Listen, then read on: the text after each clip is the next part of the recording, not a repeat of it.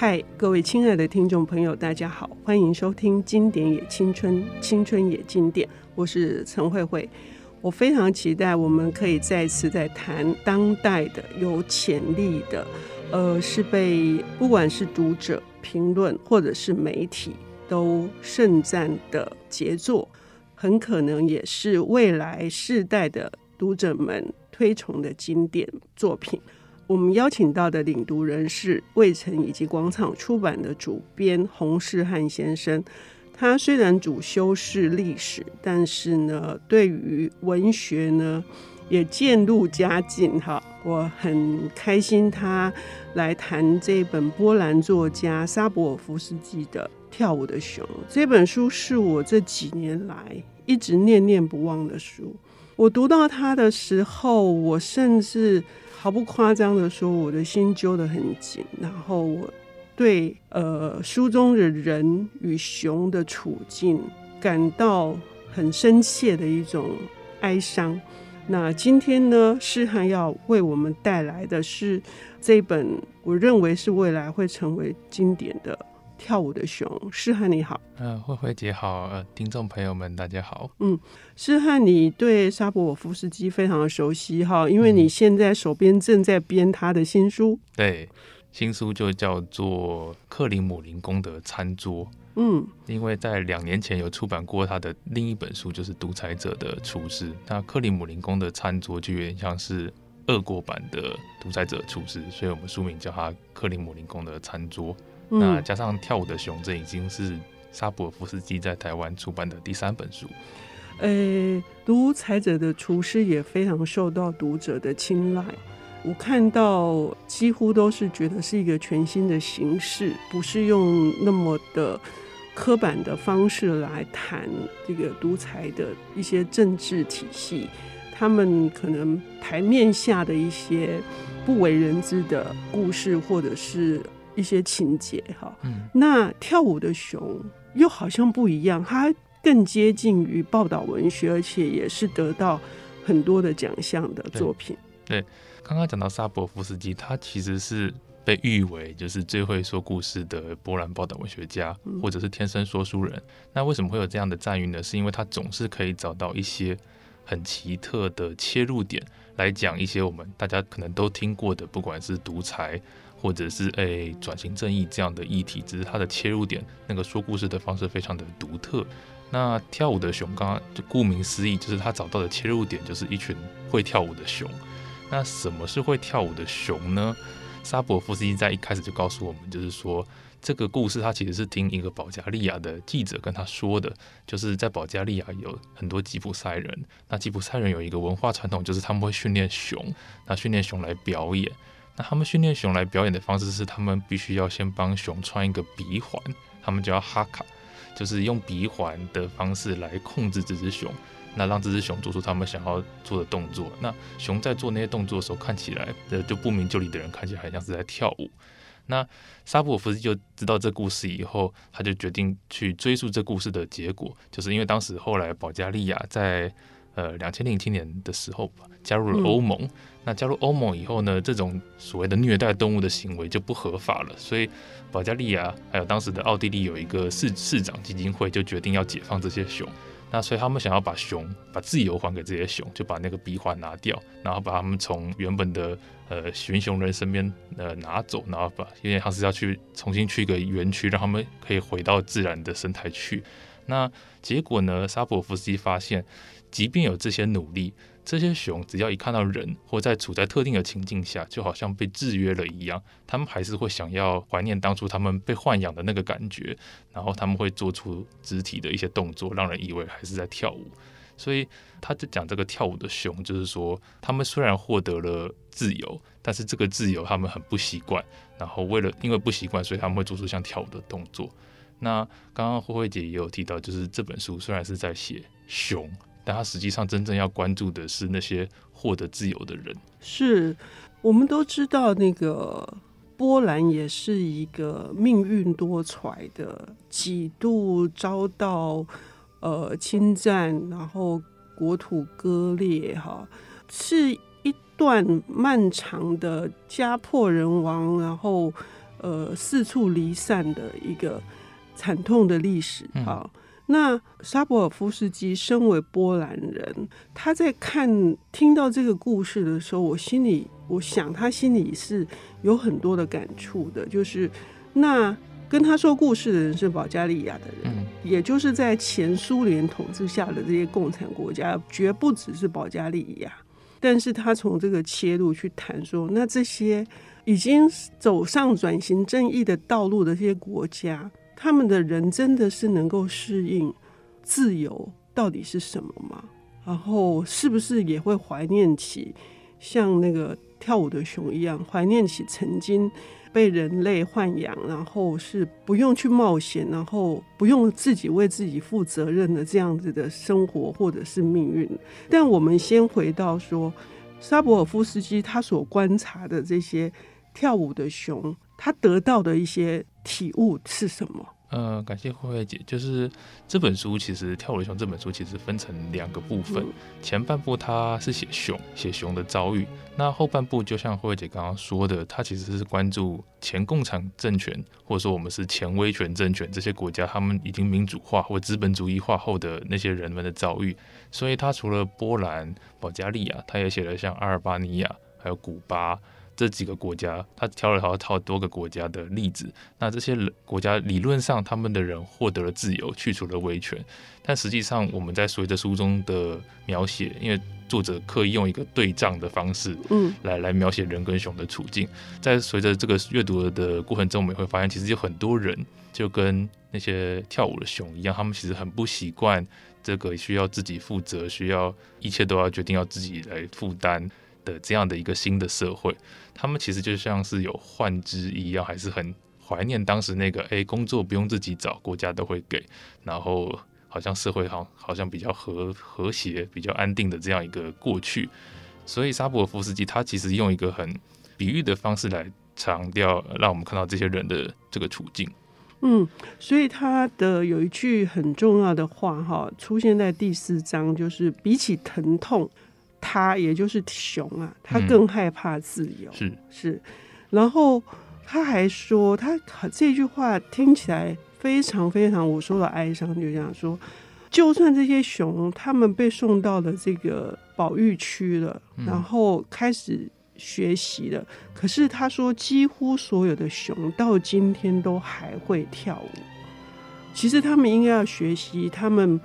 本能的冬眠，他们因为跟人在一起，没有所谓的冬眠这件事，或者是说跟呃其他的熊自由交配或者什么都没有了。那这些熊那个试汉看起来，你觉得最打动你的，就是沙博尔夫斯基所描述最打动你的，你也觉得应该最让听众朋友去理解的是哪一个部分？嗯，我自己觉得最感动，其实是他的投注的情感。嗯，就是他其实并不是带有一种很批判，嗯，或者是很尖酸刻薄的说，哎，你看看你们这些，因为其实我们现在很多人在看这种没有跟上转型的人的时候，常常会带有一种比较旁观或看戏的心态。嗯，但是因为沙博尔夫斯基他自己是波兰人，那他自己是出出自于那个转型的社会，他其实还蛮同情同理那些熊或那些人的处境，就是他们有些人会变成这样，也不是他们自愿的。所以他其实，比如说他描写寻熊人，他就会描写那群熊人是真的爱他们的熊，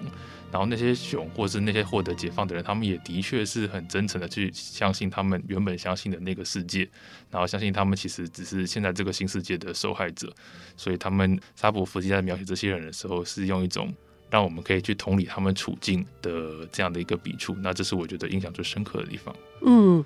诶，也就是说，呃，你获得自由，在你真正得到。你心目中的民主自由这样的道路是漫长的，而这漫长的过程中，沙博尔夫斯基写了好几个故事。我们接下来的时间就要听诗翰来谈其中的两个例子。我们休息一下，等一下回来。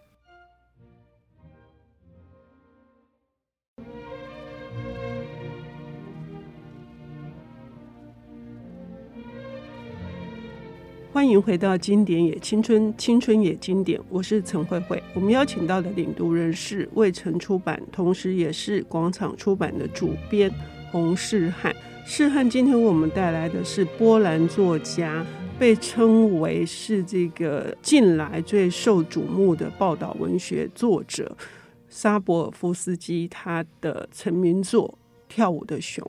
谈的是争取自由之后，到底要付出哪些代价，如何才能得到实至名归的这个自由。那这里面有非常多的例子，其中我自己也感到他的这个毫不批判的手法，而且对。熊与人都充满了悲悯，哈，这样子的故事阐述，哈，尤其是那个寻熊人，一个老老先生，嗯、史坦内夫，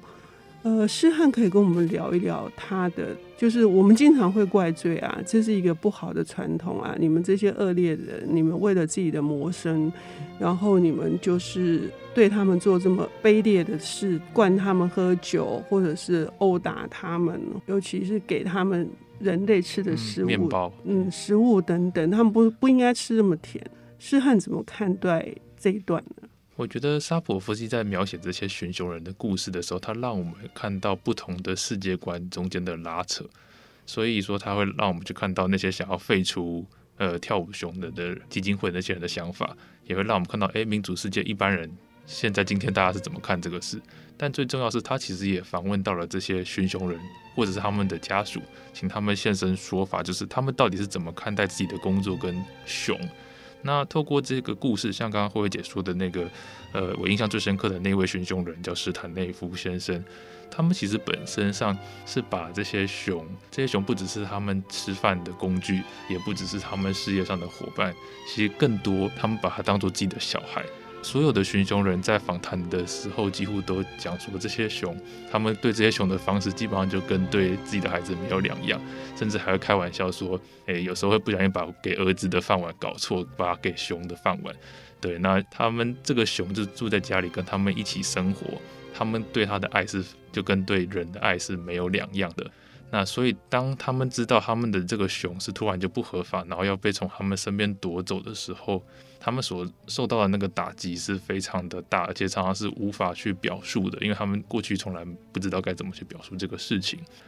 沙博尔夫斯基给我一个印象很深刻，就是说他用一个故事，就是斯坦内夫先生他交出他的心爱的熊之后，结果他就病倒了。然后他甚至不知道自己到底发生什么事情。那沙博夫斯基的旁白是说，如果在一个正常的国家，或者稍微有同理心一点的国家，就会知道这个先生可能呃罹患了忧郁症，会建议他去做心理治疗或什么的，因为他毕竟失去了一个陪伴自己二十年的，说像儿子也好或女儿也好的一个一只熊。对，但是因为我们没有，因为就是。整个社会其实就跟这位先生一样，就是都在摸索着怎么样去适应一个新的自由的社会。那有很多人，例如说像那个基金会的人，他们只关注他们眼前的目标，就是解放这些熊。可在这过程中，他们没有去顾虑到像是寻熊人这样，他们突然失去他们谋生的工具，甚至失去一个家人，那到底该怎么样去同理或解决他们的困境？那萨波夫斯基在描写这段的时候的那个笔触，的确是。读来让人心里很沉重，但是又非常的赞叹他怎么可以找到这么好的切入点来写这些人的事情。嗯，尤其是最终那个他写的方式是，他就自己拿着自己的琴要到希腊去表演，可是他后来回来了一个半月之后回来，他说没有熊，他没有办法唱歌。嗯、对。那他的整个袋子里面都是药，高血压的药、心脏病的药、肾脏的药。可是事实上，就像刚刚世翰说的，他就是得了忧郁症啊。嗯、他的这种失去是一个非常大的伤痛，但是不被人所理解。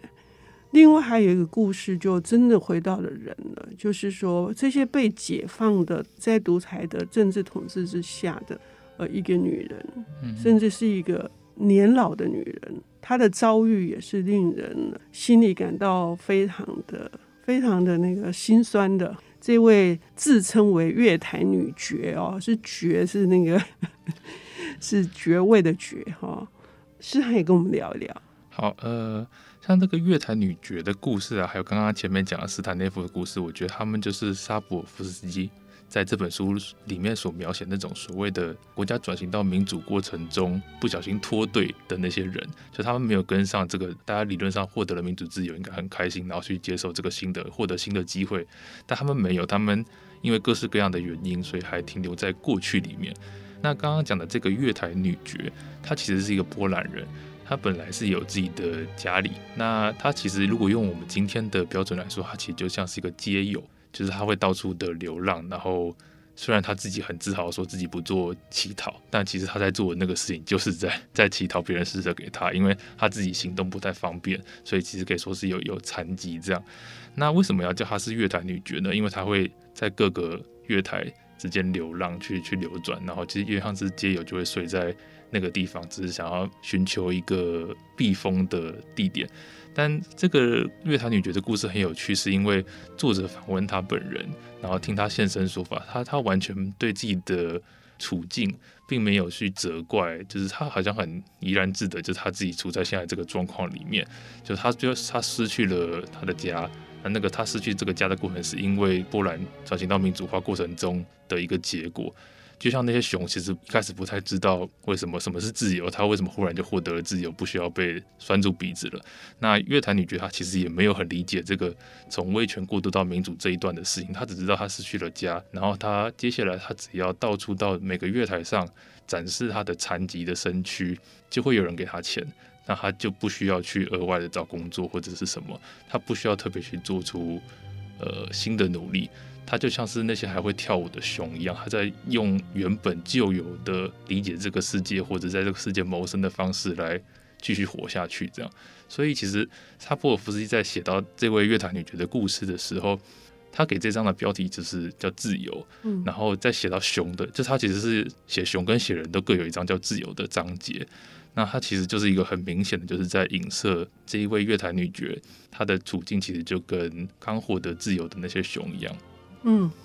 然后这个女爵，她最后甚至觉得，她这种流离辗转到各个国家，到斯特拉斯堡，甚至最后落脚伦敦，她很自豪的说：“那有谁是这样子的悲惨，可是却能够有这种别人比不上的丰富的一个游历嘛？”哦，对，我觉得在这一段的结尾，他真的结得很好，又让我们思考更多，所以欢迎各位。听众朋友能够从头读到尾，但最终我们还是要问，就是为什么我们对这本书会有这么多的强烈的共鸣？是因为我们不只是在这个国家的的政策改变上面，我们我们是身处其中，甚至在某些场合上面，我们在职场上面，我们也觉得我们也是被拴住了，我们也是被安了哈卡的哈卡的那个鼻环的熊嘛。那所以呢，最后诗涵要告诉我们说，那跳舞熊的普世意义是什么？在台湾来看的话，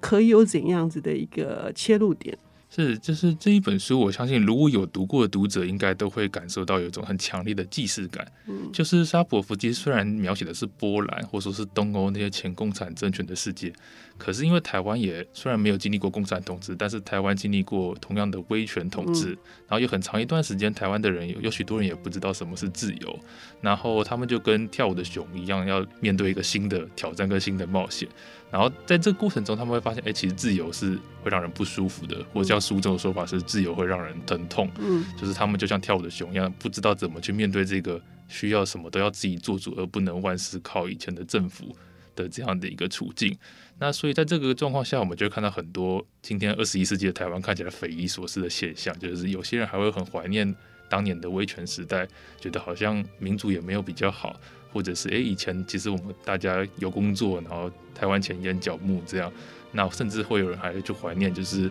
当年做的各式各样的事情，那怎么会这样呢？那跳舞的熊就是沙博夫斯基，他用这个在遥远东欧的故事。让我们有一个镜子或者一个切入点去知道，哎，其实台湾在这过程中并不孤独，就是过去在东欧也有许多人有有同样的经历，这样。嗯，我们可以这样说，就是任何一件事情都是需要学习的，呃，然后也是需要更多的智慧去互相讨论跟面对的。那这是一条漫长的路啊，而且更加要深思的是说。那所谓的自由是什么？难道自由是没有代价的吗？我们如何在我们愿意去一起共同承担这个代价，而同时我们可以有一个有言论自由、有出版自由、有各式各样自由的一个环境呢？郑重推荐给大家这一本沙博尔夫斯基的《跳舞的熊》。谢谢世翰，谢谢惠姐，也谢谢所有听众。